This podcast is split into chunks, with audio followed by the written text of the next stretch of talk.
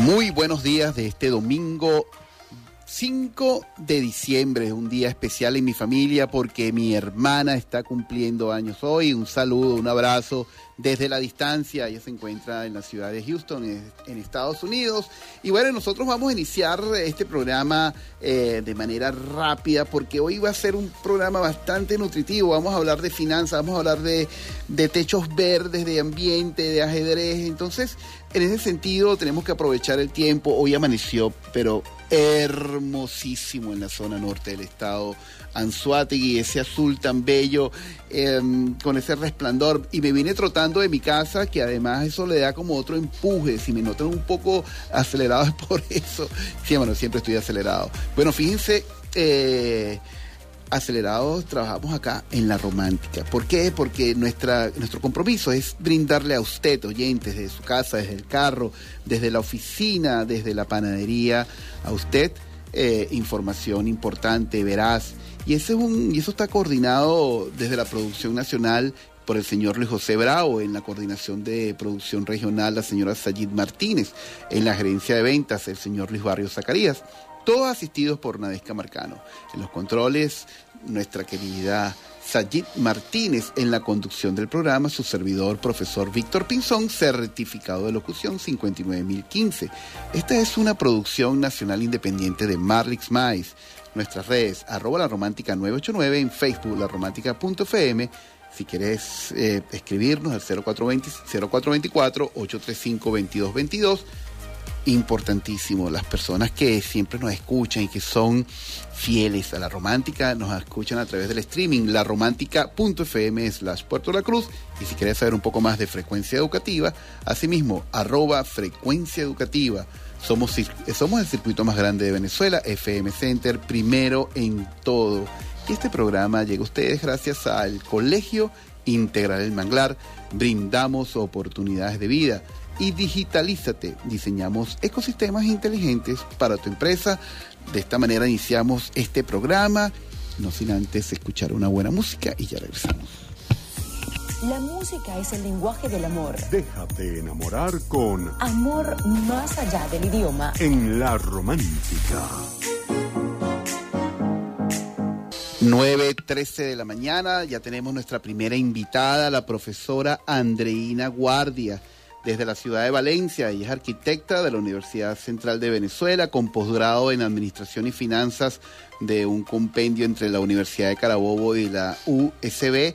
Magíster en Gerencia de Construcción de la Universidad de Carabobo, especialización en Educación Superior de la misma Casa de Estudio, miembro del equipo de diseño del Diplomado en Gerencia de Ciudades. Muy interesante esto porque las ciudades tenemos que humanizarlas doctorado en Patrimonio Cultural de la Universidad Latinoamericana y del Caribe y su trabajo de investigación y desarrollo de proyectos ha sido galardonado tanto nacional como internacionalmente. Muy buenos días, estimada Andreina, saludos. Buenos días, profesor Pintón. ¿Cómo se encuentra? Muy bien, acá desde la ciudad de Lechería. Un placer conocerle, un placer saludarle. Me han hablado muy bien de usted y de todo lo que hace y desarrolla. Y en ese sentido, eh, para usted, ¿Qué tan importante es la educación? Bueno, ante todo me gustaría agradecer la amable invitación a participar en su programa Frecuencia Educativa, profesor. No, para mí es un este, placer. Ajá, entonces ¿quiere saber la importancia de la educación? Claro.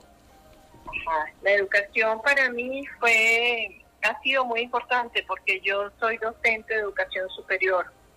Bueno, feliz día también, feliz día, hoy es el Día de los Profesores Universitarios. Sí, señor, muchísimas gracias y me he dedicado a eso durante muchísimos años y yo fundé la Escuela de Arquitectura de la Universidad José Antonio Páez y estuve allí durante 11 años como docente, justamente porque me di cuenta que en esta ciudad hacía falta arquitectura. Y la única manera de poder tener arquitectos en nuestra ciudad que tuvieran conciencia sobre los problemas locales era crear una escuela de arquitectura aquí. Y los directivos de la Universidad José Antonio Páez se enfocaron en eso y lo logramos. Y yo fui su primera directora. Y bueno, ya tenemos muchachos graduados aquí que están trabajando en Valencia y realmente se ve el cambio. Totalmente, los arquitectos son importantísimos porque son los que en realidad hacen que la que todo armonice entre lo- los conceptos eh, naturales y por supuesto el tema humano, ¿no? Sí, porque el papel fundamental de la educación va más allá de que el estudiante adquiera un conocimiento, es que comprenda su papel como ciudadano. Por lo tanto, debe desarrollar las competencias necesarias para enfrentarse al mundo de la información, de la tecnología, los nuevos cambios de- del aprendizaje, que son ilimitados en una ciudad, sobre todo una ciudad industrial como estamos nosotros aquí en Carabobo. Claro, por es una supuesto. ciudad muy cambiante y, y pujante. Bueno, ahorita la industria no está en su mejor momento, como todos lo saben, pero por situación país. Pero siempre Valencia fue una ciudad pujante, importante y, y con una industria bastante, bastante grande. Llegó a ser el, el parque industrial más importante de Latinoamérica. Así es, así es, plantas de carro, eh, botelladoras eh, Sí. y dis- distintos distintos bienes de consumo, ¿no?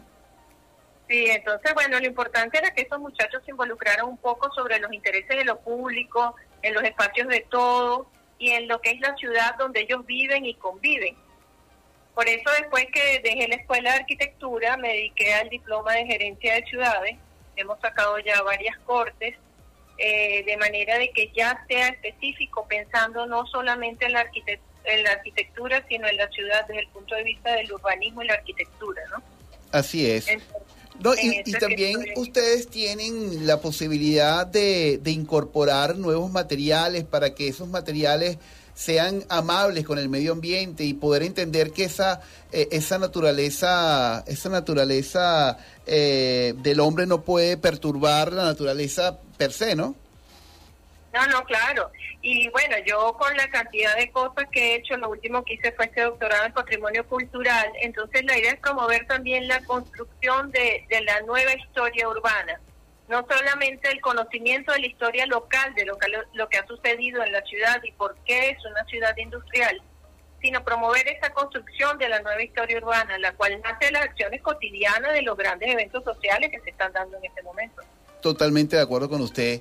Fíjese, estimada profesora, nosotros vamos a hacer un break musical y vamos a escuchar una canción excelente de producción nacional, Tu amor para Navidad, de Simón, Oscarcito, Anaís Vivas y Astrid Marrufo, hija del gran Yasmil Marrufo, y ya regresamos. Buenísimo. Yo solo quiero tu amor para esta Navidad. Y que Una mena con la profesora Andrina Guardia, que se encuentra en la ciudad de Valencia, hablando de la relación que tiene, hemos hablado de la educación, pero quisiéramos ya indagar y entrar en, el centro de nuestra eh, conversación, que es el ambiente. Esa relación, esa relación que debe existir entre educación y ambiente, ¿hacia dónde nos lleva, profesora? Bueno, la relación ambiente-educación nos lleva hacia la educación ambiental, que es el proceso educativo que se ocupa de la relación entre el ser humano y su entorno. Ese entorno se debe entender como, como es la ciudad, pues, en el, en el entorno construido que tiene toda esa parte de, de la ciudad de piedra, que es lo que todos conocemos como el concepto de ciudad, lo que está construido pero también como el entorno natural, que todos son todos esos espacios verdes de la naturaleza. Ahora, estas dos cosas deben ser comprendidas también desde el punto de vista del ser humano con su entorno también. Claro. Entonces hay que, claro, hay que ver cómo los efectos que esta relación provoca sean positivos o negativos. Porque si tuviéramos realmente conciencia de la importancia de la educación ambiental a todos los niveles educativos y sus efectos sobre la calidad de vida de los ciudadanos, entenderíamos cómo incide en lo ecológico, en la vida social, en los aspectos económicos y en los políticos. La educación ambiental es básica para el desarrollo sostenible. No, totalmente de acuerdo con ustedes, porque al final siempre nosotros pensamos en ese, eh, a ver, en mentalidad operativa, ¿no? Nos acordamos de las playas, el Día Mundial de las Playas, vamos a una playa y recogemos unas latas o algunas, alguna, algo que esté tirado allí, algún desecho en la playa, pero al final no se trata de eso, se trata de generar una conciencia que no permita que ocurra eso, ¿cierto? Por supuesto. Y, y, bueno, yo creo que hay que enfocar la educación ambiental desde niveles muy, muy, muy básicos, que ya los niños comprendan la importancia de esa educación ambiental, de, de, de mantener el ambiente, porque realmente es básico para todo. Ahorita se está viendo, justamente con el tema pandemia, la necesidad de ir a espacios verdes, que la gente pueda relacionarse en espacios verdes abiertos, que no tengan que tener el tapabocas, que no sean con aire acondicionado, que no, que no tengan riesgo. Totalmente de Sí. acuerdo. Incluso el rescate de nuestras plazas. En Valencia, por ejemplo, está el Casupo, que es un que es un parque bellísimo, que la gente va con mucha regularidad, ¿no? El Fernando Peñalver, sí. Sí. Eh, es realmente un parque urbano, fue el, el, el hecho urbano más importante que se hizo en la época de los 90, fue realmente el, el parque Fernando Peñalver, que causó un impacto importantísimo para toda la ciudad. Y, y bueno, en un ambiente verde, saludable, hermoso, y, y que bueno, ayuda muchísimo a todo el mundo porque está en el mero centro de la ciudad y viene gente de todos lados justamente a caminar, a, a disfrutar, a pasear en el parque. Sí, totalmente. Es, es así. Yo he estado en la, yo he estado allí dos veces y, y me- a mí me gusta subir cerros y en el Casupo me encanta. Hay, Ajá. hay una, hay algo que sí me gustaría que usted abordara, que es el tema de la arquitectura como, como, a ver, como, a ver, eh, es decir, la ingeniería, la ingeniería es, es la que hace realidad todos esos conceptos que, que el arquitecto coloca en el plano, ¿no? Pero al final el arquitecto es la persona que tiene la visual para poder entender es- cómo es la relación, cómo es, cuáles son los impactos que tiene el hombre sobre la naturaleza y de cierta manera mitigar que no sean tan fuertes esos impactos. En las escuelas, Claro. de, en las escuelas de, de arquitectura, eh, por supuesto, de- me imagino que debe haber una cátedra de ambiente, ¿no? Sí, sí, sí, hay ambiente, hay ambiente de edificación y hay arquitectura sustentable. Hay varios temas que, que, que llevan a la parte del ambiente. Lo que pasó con la arquitectura es que hubo un momento dado donde se cambiaron los espacios verdes, como por ejemplo las plazas, se cambiaron por los centros comerciales, por el tema de la inseguridad.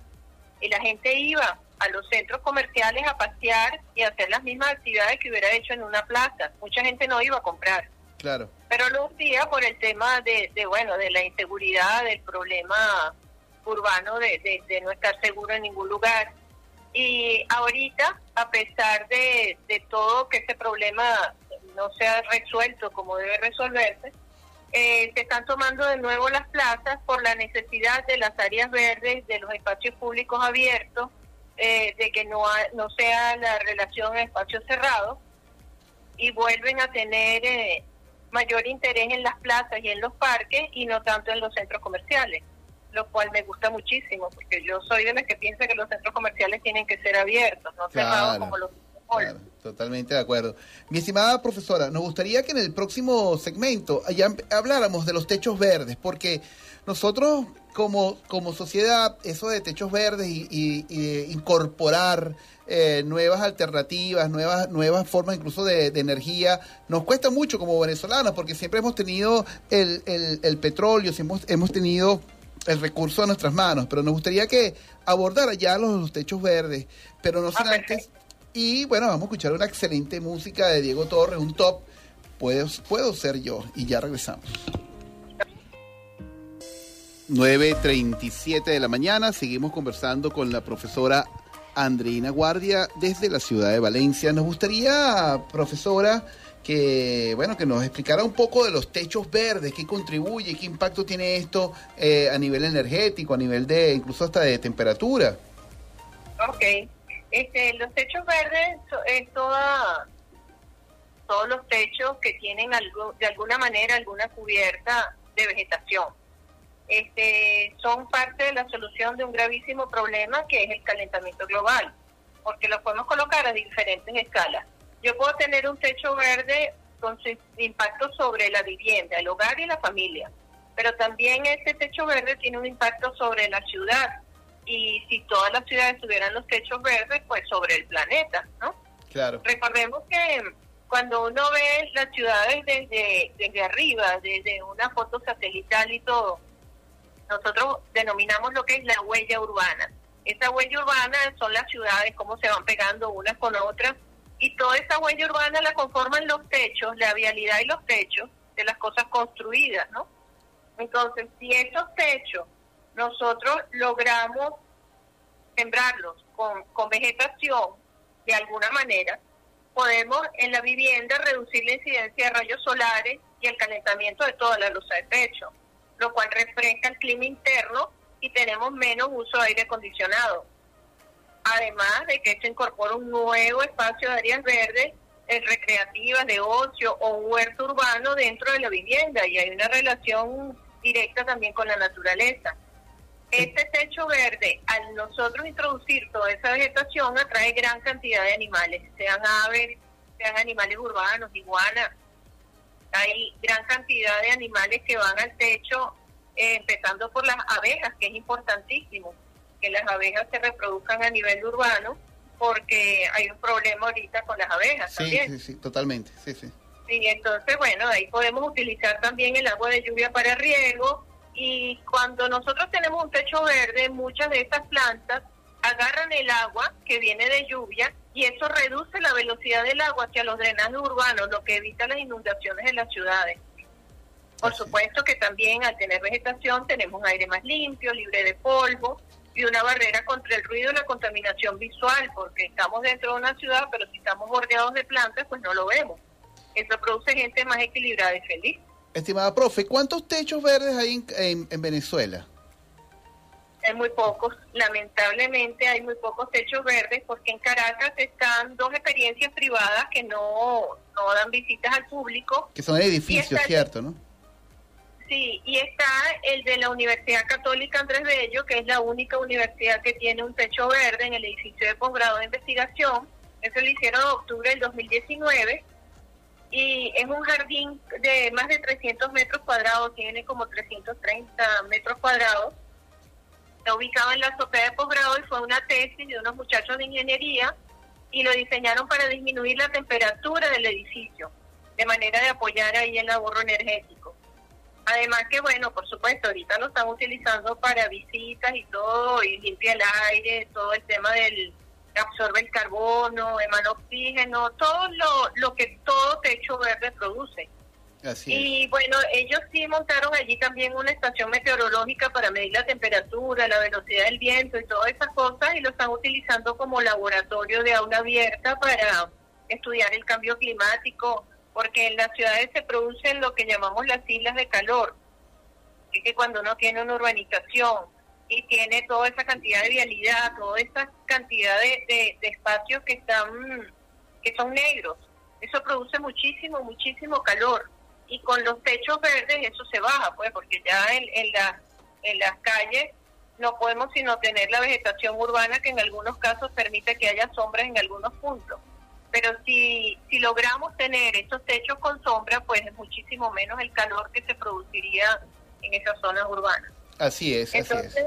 sí, es muy importante. Yo creo que hay, hay diferentes tipos de, de techos urbanos, hay muchas variaciones. Hay el tipo de cubiertas, sean planas inclima- eh, o inclinadas. Hay unos que son con, con unas bandejas.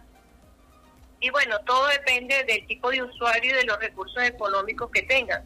Porque fíjense que hay personas que aseguran que un techo hecho con macetas no es un techo verde, que es el caso del mío, porque el mío es con macetas. Yo no tengo sembrado directamente en la losa, porque aquí en Venezuela es muy difícil y muy poco accesible esa tecnología. Estimada Yo profe, no- estimada profe, eh, fíjese, nosotros tenemos que ir a, a escuchar compromisos publicitarios y regresar, pero nos gustaría que nos hablara ya en el último segmento de, de su proyecto y cómo se hace para luego, bueno, enviarles un mensaje a todos nuestros oyentes, ¿le parece?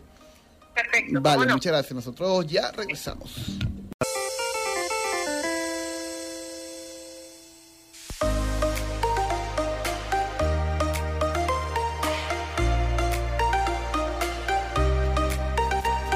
$9.53 de la mañana, este programa ha estado bastante interesante. Hay gente que me está escribiendo que quiere saber acerca del proyecto de la profesora Andreina Guardia sobre los techos verdes.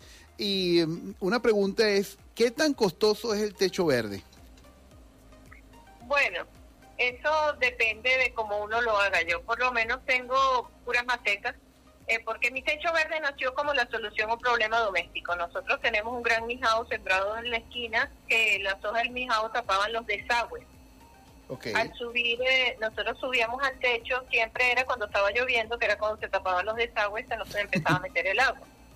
Y lo hacíamos con una escalera provisional. Y bueno, nos dimos cuenta que teníamos que hacer una escalera bien hecha para poder subir, e hicimos los permisos y todo, y cuando llegamos arriba, nosotros siempre mandábamos a podar el mijado para que no nos cayeran las hojas, pero cuando vimos las ramas sobre el techo nuestro, dijimos, pero es que tenemos un paraguas natural espectacular, porque lo vamos a quitar, vamos a dejar ese mijado que nos produzca esa sombra, y bueno, convivimos con él. Entonces yo tengo la oportunidad de tener un gran paraguas de mijado en mi techo. Nosotros bordeamos todo el techo con macetas grandes. Yo tengo palmas, tengo palmas hasta de dos metros y medio. Tengo grandes plantas de todo tipo. Tengo muchas flores porque yo tengo colibríes en mi techo. Qué Y belleza. tengo, bueno, tengo muchísimas aves urbanas. Eh, tengo, bueno, cristofues, azulejos, tortolitas, canaritos de tejado, loros de todos los tipos, formas y colores, pericos, eh, pericos carasucias, iguanas, eh, de todo. Cuanto animalito hay, ahorita vive ahí en el techo. Tengo nidos en casi todas las plantas. Pero tengo plantas grandes, tengo plantas altas, no como los techos tradicionales que lo que tienen son plantas muy bajas, pequeñas, porque solo tienen sustrato de 15 centímetros. Setos, tipo setos, algo así, ¿no? Sí, tienen que ser plantas pequeñas, o grama o, o coberturas. Yo no, yo tengo plantas realmente altas y tengo un huerto donde yo tengo, bueno, tengo tomates, ají dulce, eh, orégano, eh, de todo. Realmente en mi huerto lo único que no se me ha dado bien son las aullamas porque no tengo espacio. Pero Eh, eh, resto, estimada profe, resto- si, si hay un oyente que quiere ver su, su techo verde, lo puede ver en Instagram. ¿o tiene, ¿Usted tiene un Instagram para Sí, poder...? como no, en Instagram, en el arroba Andreina Guardia lo tengo y últimamente la gente de Tierra Viva ha estado publicando cosas sobre mi techo verde que nos hicieron una visita y están fascinados con la posibilidad de tener un techo verde aquí en Valencia, porque bueno. jamás se lo imaginaron. Qué Ellos bueno. pensaban que era simplemente, bueno, una terraza diferente, pero cuando uno ve el cambio, sobre todo que en mi casa son dos apartamentos abajo y dos arriba, y el de al lado es como era mi techo original, una impermeabilización negra, oscura y caliente, horrorosa. Con lo único que tienen son los servicios, los tanques de agua Claro. y, y el peronero que zumba la gente en los techos, y yo, el mío no. El mío tiene espacios para tener eh, flores, espacio para tener bromelias, orquídeas y las palmas que le dan un colorido y un movimiento enorme también. Yo tengo hasta bambú blanco. Caramba, Sí, caramba. sí, uno, uno combina una cantidad de plantas de colores, eh, por lo menos cordilines de colores con el bambú blanco y otras cosas que se muevan y eso es un espectáculo. Uno, uno sube a mi techo y se olvida que está en la ciudad. Qué bueno. Profesora, nos queda mucho poquito tiempo. Un mensaje a todos nuestros oyentes. Bueno, lo primero agradecer, agradecer muchísimo por esta entrevista y un mensaje a los oyentes es que se, se pueden hacer techos verdes, es muy fácil, simplemente apropiense del techo, háganlo visitable y vean el potencial que puede tener el sembrar plantas y el beneficio para su vivienda de poder tener toda esa sombra y todos esos animales y toda esa vegetación y el contacto con la naturaleza diario que nos permite ser personas mucho más felices. Eh, yo tenía un amigo que me decía que era un jardín para el alma y estoy absolutamente de acuerdo. Él hacía, él era paisajista y decía que sus jardines eran para el alma, era para sentirse bien. Entonces creo que esa es una de las cosas que se cumplen con estos techos verdes, que hacen que uno se sienta diferente, que tenga una calidad de vida muchísimo mejor y, y un contacto con la naturaleza que es vital y fundamental porque nosotros somos seres naturales que necesitamos esa relación con la naturaleza. Muchas gracias, profesora. Eh, los micrófonos de la romántica están abiertos para usted y nos gustaría tener esta conversación para colgarla en nuestro canal de YouTube y que muy pronto... Y que lo- me visiten por mi arroba Andreina Guardia. Así mismo es. Muchas gracias, profesora. Gran amable. Muy amable. Hasta luego. A- Hasta Muchas luego. gracias. Nosotros Hasta vamos a escuchar Producción Nacional.